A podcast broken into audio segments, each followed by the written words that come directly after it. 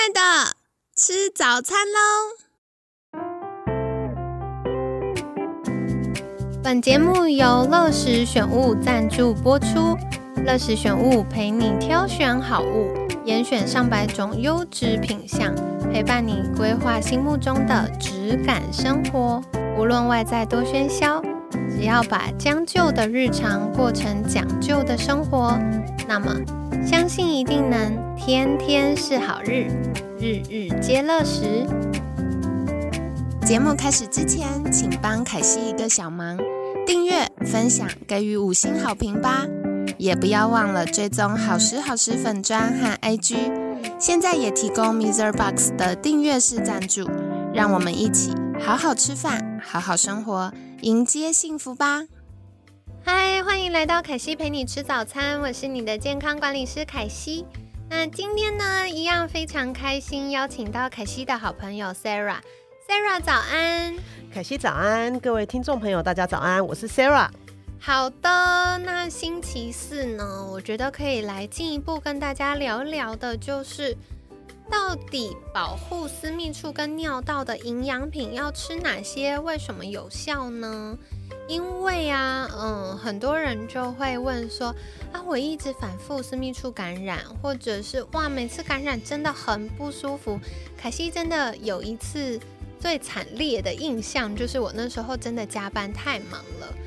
那除了呃每周一到日都要进公司赶那个工作之外啊，还有就是你在工作可能一下开会，一下赶报告，一下做呃各种流程的确认，根本就没有时间好好去上厕所。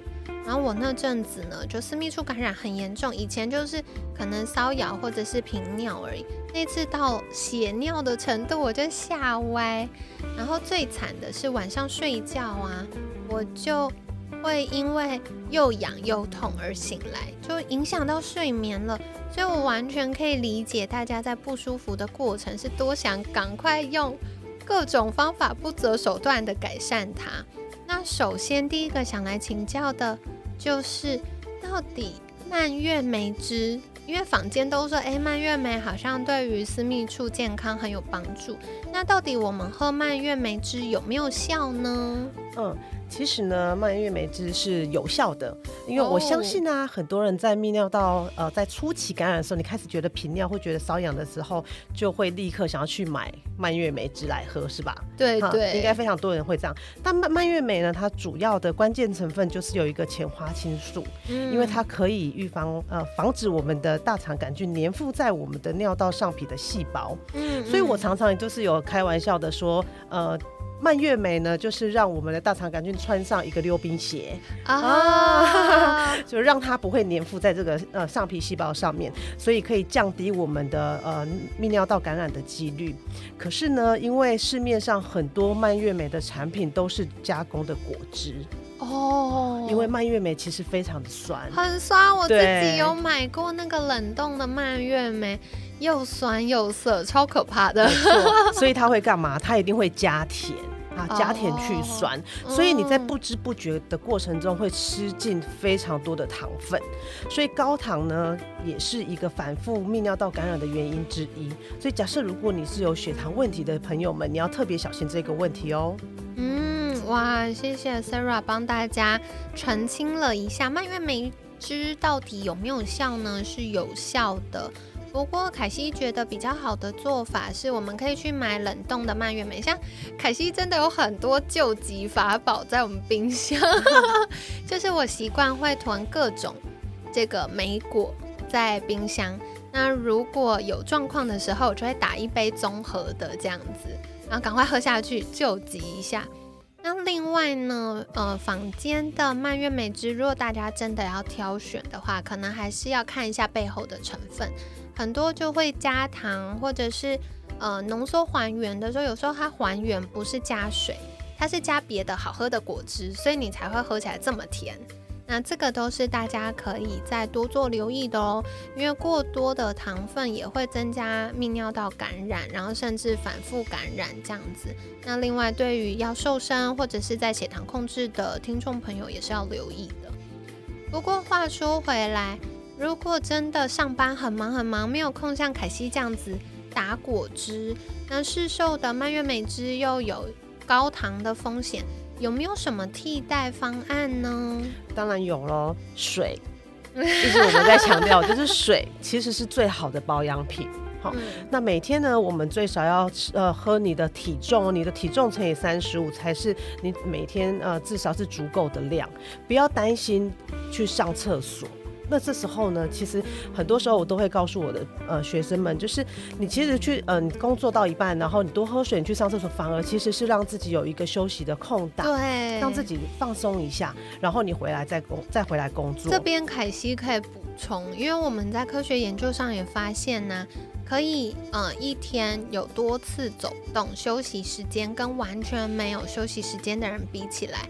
完全没有休息时间的人的代谢症候群，就是所谓三高的风险呢，这个几率会大幅提升。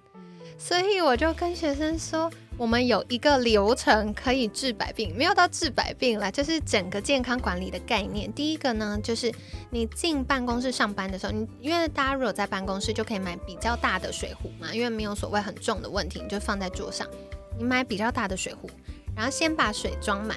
那装满之后呢？你在办公室，你要设闹钟也好，你要插吸管叼着吸也好，你就是吸吸吸吸吸，把水喝一喝。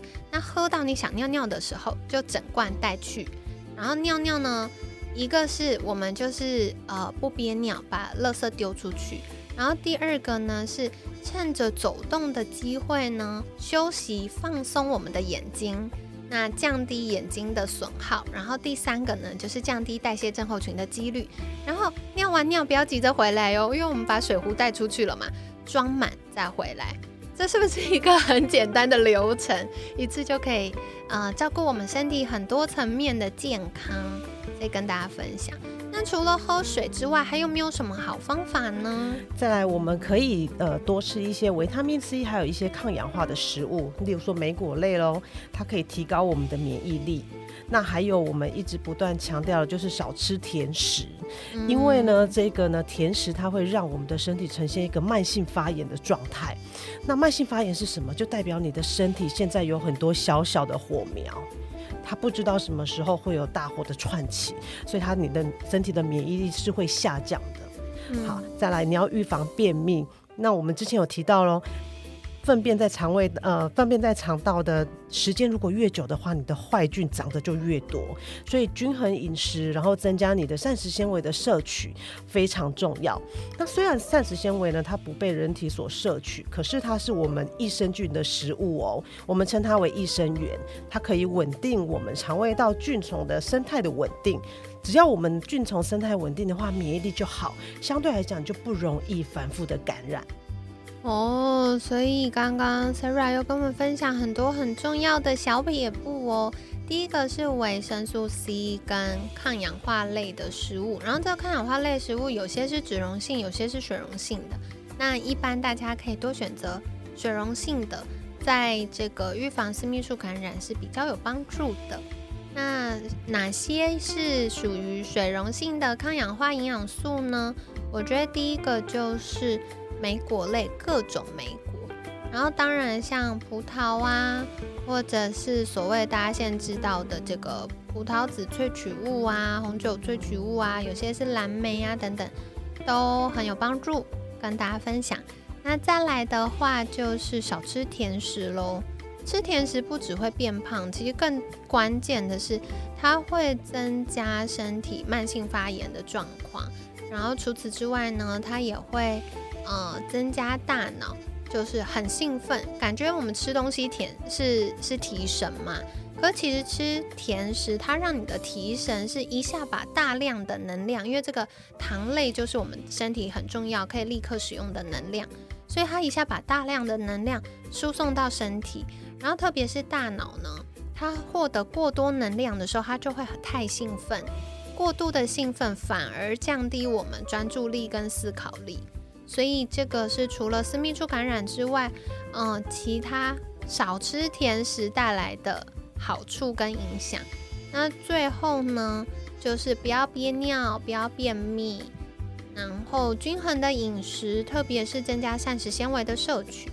那膳食纤维呢，有水溶性跟非水溶性，有一些是可以当好菌的食物，那有一些呢，像渔网一样，可以把垃圾包住，然后丢出去。所以这个呢，就是多吃这个膳食纤维，可以帮助我们整体肠道的健康提升哦。那今天呢，也很感谢 Sarah 精彩的分享。后续大家如果有相关的疑问，也可以在私讯好时好时的粉砖。那今天呢，就是谢谢 Sarah 的分享。每天十分钟，健康好轻松。凯西陪你吃早餐，我们下次见，拜拜。